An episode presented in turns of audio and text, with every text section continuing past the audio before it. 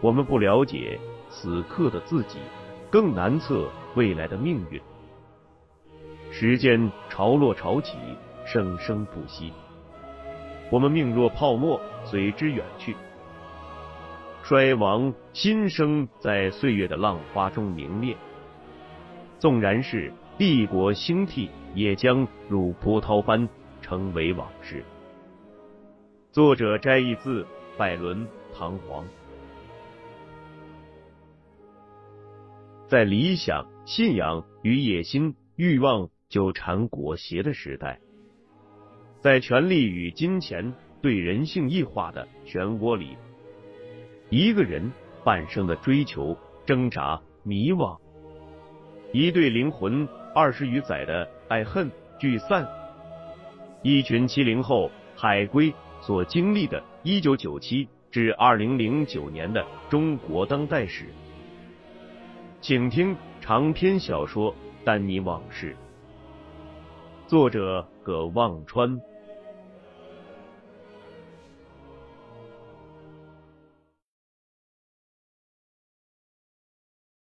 关向飞上来，拉住林欢的胳膊，说道：“哎，我问你话嘞。”林欢甩开关向飞的手，喊道：“滚开，少动手动脚的！”关向飞伸手又抓住林欢的胳膊，说：“我就动了，你咋？”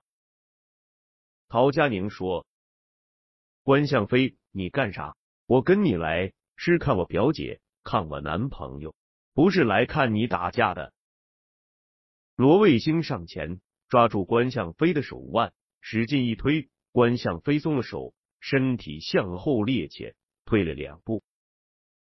关向飞身后那个又高又壮的人冲了上来，一拳打在罗卫星的脸上，动作很专业。罗卫星被打倒在地。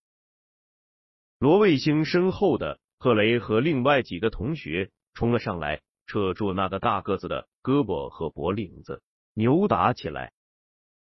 梁乐乐看事情要闹大，忙在中间劝架。林欢和陶佳宁也在一旁喊。双方都有所忌惮，关向飞叫那个大个子住了手。梁乐乐问林欢：“这是谁吗？”关向飞说：“她是我女朋友。”林欢说：“不要脸，谁是你女朋友？”关向飞说：“告诉你，我关向飞的女人跑到哪里都是我的女人。”你想清楚！林欢要被气哭了，骂道：“臭流氓！”梁乐乐说：“我说这位同志，我也认不得你。这黑麻咕咚的地方，我也不知道你看上哪个女的了。劝你一句，人家不理你，来硬的恐怕不行吧？这儿离镇子也就几分钟的路，联防呀、派出所呀都在呢。”呵呵，怕你不好收场。关向飞冲地上吐了口唾沫，指着梁德乐和罗卫星骂了一句：“你们俩等着，看我咋收拾你们！”说完，两人上车开走了，撇下了陶佳宁。陶佳宁一只手攀着罗卫星的胳膊，一只手黑暗中去摸罗卫星被打的脸，问他。疼不疼？梁乐乐对陶佳宁说：“这俩啥人嘛，把你撇下就走了。”陶佳宁问梁乐乐：“乐乐叔，你那儿晚上有地方歇没？”林欢说：“你跟我挤一下吧，过两天有车回中州去。”罗卫星带着陶佳宁去爬镇子后面的山。一路上，罗卫星亲亲热热的拉着陶佳宁的手，看着山下越来越远的镇子，前面的山路也越来越窄。两个人一边爬山一边聊，来到山上一个稍微平坦的地方，找了一块大石头坐下来休息，看山下的景色。罗卫星递给陶佳宁一瓶水，让他解解渴。陶佳宁埋怨罗卫星道：“好好一个暑假，让你跟我一起去补托福，你就是不愿意。你回了中州，是不是还要跟着你三爷爷去北京呀？”罗卫星说：“是呀。”陶佳宁说：“那整整一个暑假，你都没和我在一起。”罗卫星很过意不去，说道。开学后不就天天都跟你在一起了？陶佳宁看着罗卫星脸上的尴尬，甜甜的笑了，说道：“好了，不怪你，你带你三爷爷去北京，也是一片孝心嘛，原就是应该的。”山风刮得紧，陶佳宁身上打了个抖，罗卫星把他抱在怀里，陶佳宁眯着眼，罗卫星吻了他。陶佳宁又往罗卫星怀里贴得紧了一些，脸上泛起了幸福的红晕，说道：“我开了学就去考托福，成绩出来我就申请学校。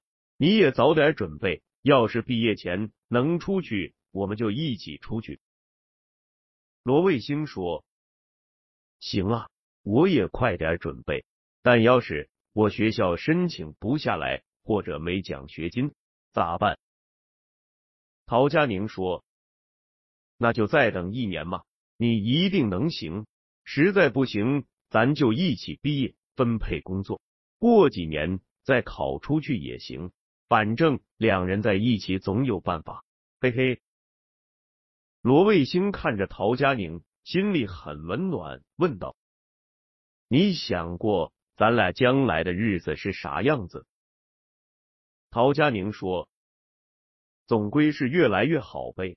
即使不出国，将来毕了业，分配了工作，单位分了房，安安稳稳的过日子，不也挺好？陶佳宁还沉浸在自己的幻想里，又说道：“我妈说要嫁人就要找个脚踏实地又肯努力上进的。嗯，经过我认真调查研究，你比较符合条件。嘿嘿。”他看着罗卫星笑，罗卫星也笑了。两个人站起来下山，一边走，罗卫星问陶佳宁：“关向飞这人挺死心眼的啊，都追到山里来了，还他妈害我挨了一拳。”陶佳宁又心疼的轻轻摸摸罗卫星脸上那块淤青，说道：“关向飞跟我妈说，暑假实习时。”林欢答应跟他处对象的，可开学后又不认账了。我妈说这关向飞有事业，家里又有地位，林欢这是不切实际，以貌取人。罗卫星问：有事业有地位就行吗？那你爱我什么？陶佳宁说：你将来会有事业有地位呀。林欢的心高着呢。他看不上关向飞，弄得我爸妈挺尴尬的。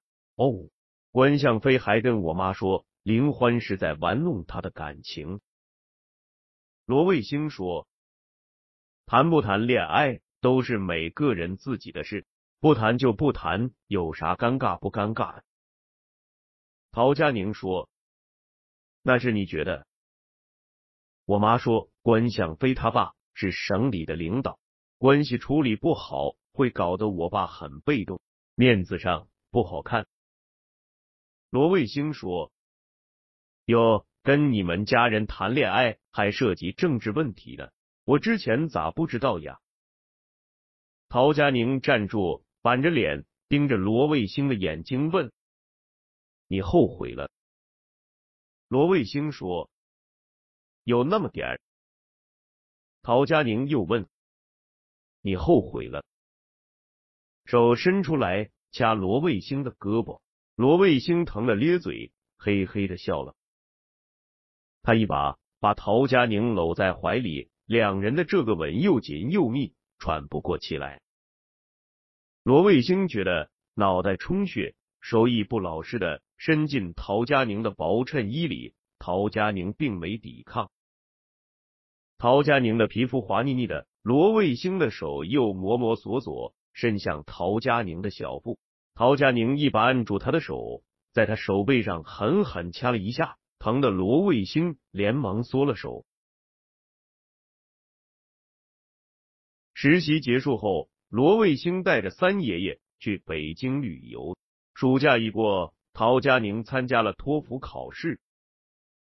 陶佳宁一直催着罗卫星抓紧补习，争取早点参加考试。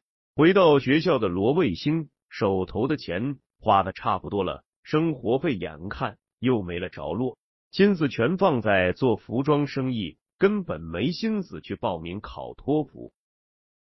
服装生意做得越来越顺，每星期何贺雷数着挣回来的钞票，两人高兴的合不拢嘴。罗卫星更没心思考托福了。陶佳宁跟罗卫星小吵过两次，也拿他没有办法。快到年底了，陶佳宁拿到托福考试成绩，成绩不错，高高兴兴的开始准备申请美国大学材料了。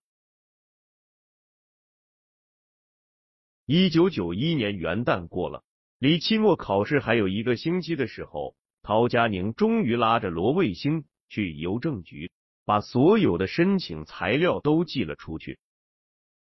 回到学校，天气很冷，但陶佳宁不想回宿舍，挽着罗卫星的胳膊，在刚刚下过雪的校园里散步。罗卫星也替他高兴，打算和陶佳宁好好庆祝一下。陶佳宁告诉罗卫星，周末不能陪他，他爸妈要他回家。罗卫星说，过了周末，校学生会在学生食堂举办放寒假前的最后一次舞会。那天晚上，他可以和陶佳宁先去学校边上的小饭馆吃顿饭庆祝一下，然后一起去舞会跳舞。周末，罗卫星特意跑到百货商店去。给陶佳宁买礼物，他很狠心，花了八十块给陶佳宁买了一件精纺的毛衣。星期一吃午饭时，罗卫星去学生食堂，没见到陶佳宁。下午下了课，罗卫星拿着精心包好的毛衣去陶佳宁上课的教学楼等他，但他同学说今天他没来上课。他又去陶佳宁的宿舍，让看门阿姨。呼叫陶佳宁的寝室，寝室里说人没在。罗卫星站在冰天雪地里，一直等到天快黑了，要到吃晚饭的时间，还没见陶佳宁。罗卫星无奈和失望的回了寝室。吃完晚饭，罗卫星一个人躺在寝室里，开着台灯看书。寝室里的其他人都去参加舞会了。一会儿，食堂那边舞会的音乐越来越响，正在放着张国荣的《Monica》。罗卫星把手里的书往床上一扔，也下楼去学生食堂的舞会。走到食堂时，里面的音乐变成了路灯下的小姑娘。食堂里人头攒动，晚饭炒菜的味道还没散去，五颜六色的灯光投射在一个个。正在油腻的地板上摇头摆尾、上蹿下跳的男男女女。罗卫星边走边用脚跟打着节奏踱到墙边，看见李德生正忙着给两个不认识的女生献殷勤。两个女生每人手里拿着一听可乐，敷衍的对他笑。贺磊在舞池中张牙舞爪的跳，远远看见罗卫星来了，高兴的扭着屁股走过来。要拉罗卫星进舞池，罗卫星摇摇手，他看见林欢站在一个角落里，双手交叉在胸前，身边两个仰慕他的男生正在试图搭讪。林欢看见了罗卫星，冲他点点头。罗卫星走上去问他：“你咋没跳舞呀？”林欢摇摇头。表示音乐太响，听不清楚。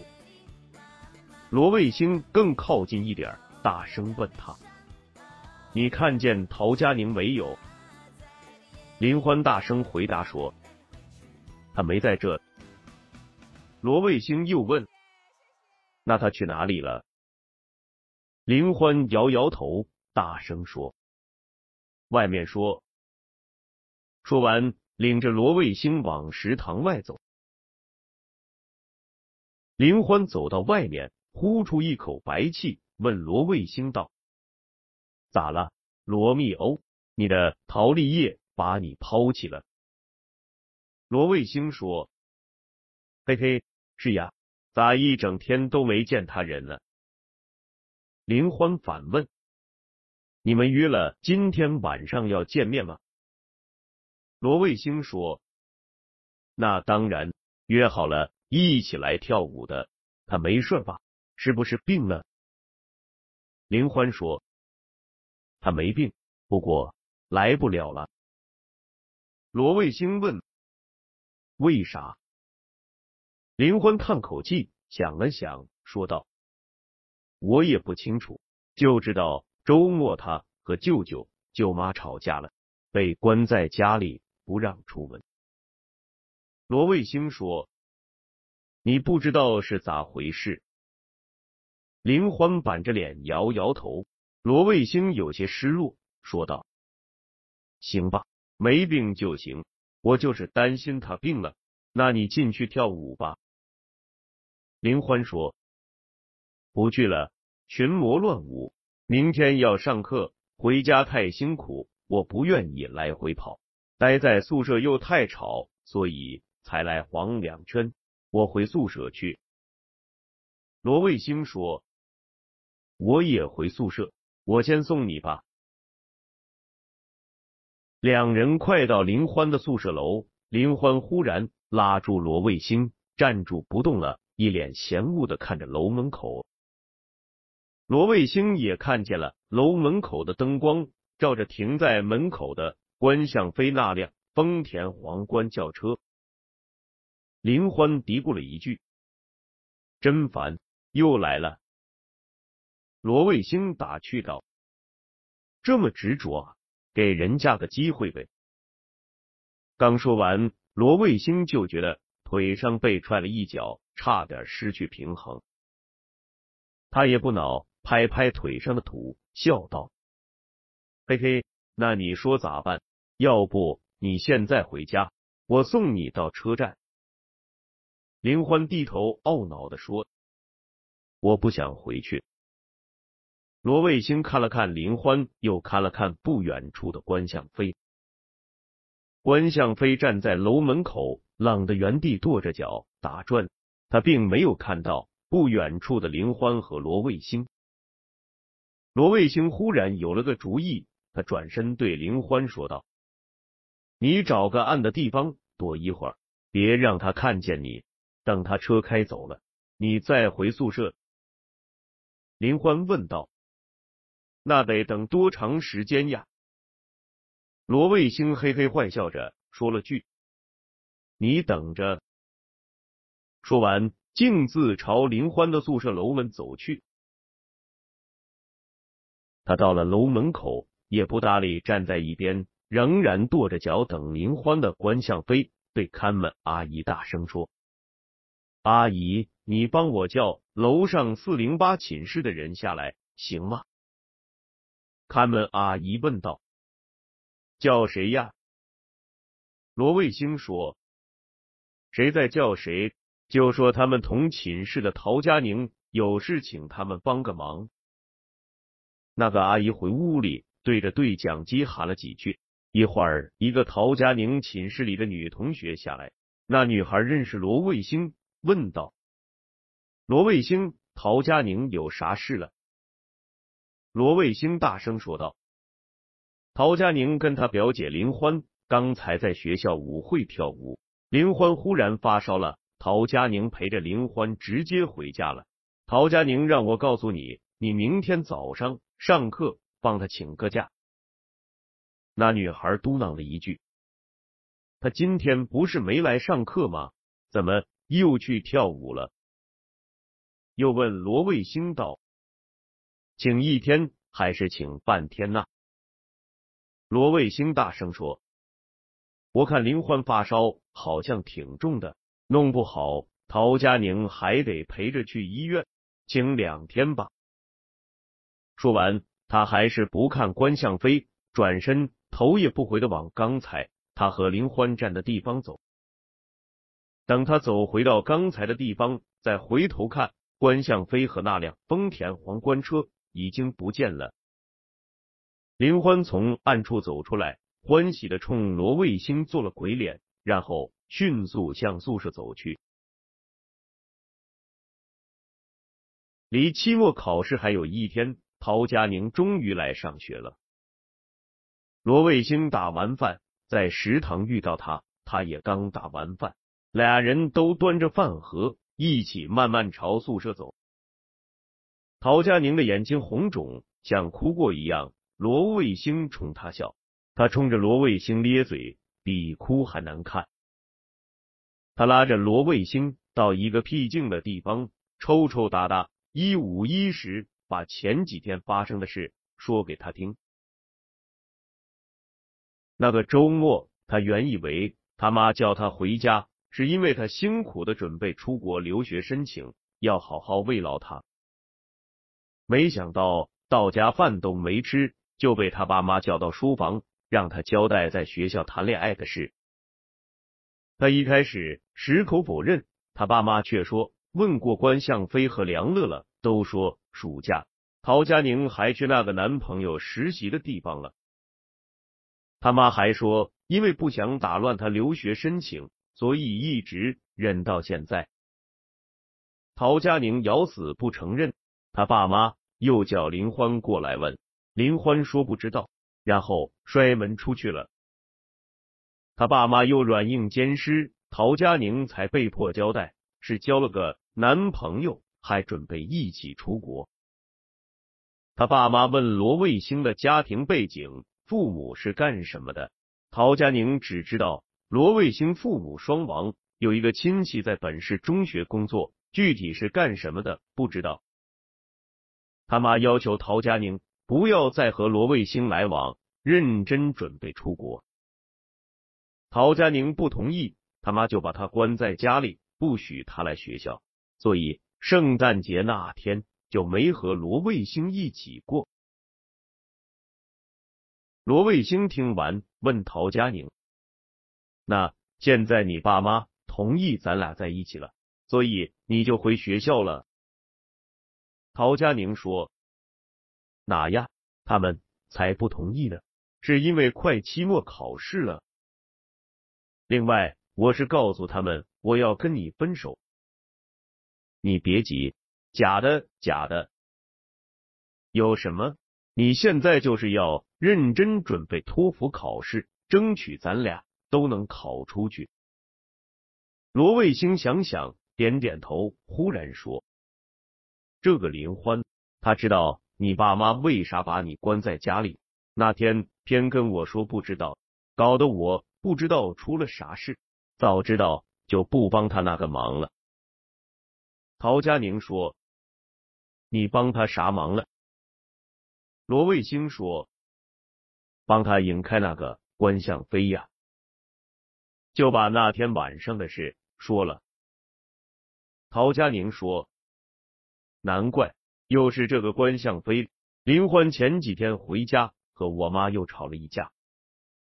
说到这里，他闭了嘴不说了。罗卫星正等着他说完，看他不说了，就盯着他。陶佳宁说：“都是些鸡零狗碎的事，那个关向飞真不是个好东西。”罗卫星心里对陶佳宁充满了感激。他一开始听到。陶佳宁说：“他爸妈不同意他来谈恋爱时，心里先凉了一截。等陶佳宁说他要瞒着他爸妈，继续跟他在一起，罗卫星心里又感到温暖。不过转念一想，自己谈恋爱怎么跟做贼一样？一个念头在他心里暗暗的泛起。这个念头之前其实一直就有。”只不过他有意无意的把他压在心底罢了。那就是他和陶佳宁这场门不当户不对的恋爱到底能走多远？他少年时代被人鄙视戏弄的记忆又一次浮现。他这两三年挣着小钱，自明德以后，已经快忘了的很多东西又回来了，令他觉得惶恐而自卑。寒假过后，罗卫星和贺雷的服装生意出奇的好。过完春节回校的大学生们手头都收了不少压岁钱，回到学校刚好赶上春天换季，每个人的消费欲望都很强烈。开学一个星期，罗卫星和贺雷他们放寒假前还剩的两大包衣服就全卖完了，而且给谭军汇完之前所欠的货款，他们一下子到手了一千五百块钱。罗卫星算了一下。就算后面他每个月只赚二三百，他暑假也可以不去实习了，参加托福培训班，认真准备考试，还可以好好陪陪陶佳宁。没过几天，谭军那边开学前发的三大包新款的衣服鞋子又到了中州货运站。这天下午没课，罗卫星和贺雷借了学校食堂的三轮车到火车站取了货。两人一个坐在车上，一个骑着，运到学校。天已快黑了，把三个大包裹搬到宿舍楼的寝室里，累得上气不接下气。晚饭还没吃，刚要歇一会儿，再去食堂看还有没有晚饭吃，就有几个其他寝室的人一边端着饭盒吃饭，一边溜达过来，起哄要他们打开包裹看新进的服装。罗卫星对贺磊说：“你去打饭吧，我在这盯着。”贺磊说：“行，我帮你带饭。你想吃啥？”罗卫星说：“随便。”贺磊拿着两个饭盒出去了。罗卫星打开一个包裹，把东西摊在床上。那几个溜达进来的人也围在床边看。其中有一个罗卫星不认识，也不太像是见过的。他心里正疑虑，寝室的门被人一脚踢开了。辅导员王正一领着两个胳膊上带着红袖标的人进来，是学校保卫科的。正在挑衣服的几个学生见这阵势，都闪到两侧床边。只有那个罗卫星不认识的人。站着没动，而是也从裤兜里掏出一个红袖标带上，原来也是学校保卫科的。王正一立着眉毛，瞪着眼睛，用手指着两侧站着的学生。学生们纷纷退到寝室门外，有几个学生没走，扒着门框看热闹。王正一双手背着，挺了挺胸，清了清嗓子，瞪着罗卫星说。有群众向学校反映，你违反学校规定，私自在校内从事投机倒把活动，扰乱学校正常生活、学习秩序。今天人证物证俱在，你有啥说的？罗卫星顶了一句嘴：“我们卖服装属于勤工俭学，服装又不是啥紧俏物资，算啥投机倒把呀？”王正义指着罗卫星的鼻子。厉声说道：“是与不是，学校说了算，轮不到你扎啥球柿子呢。”贺雷刚好打饭回来，走到寝室门口，手里端着两个饭盒，吓得张着嘴，不敢进寝室。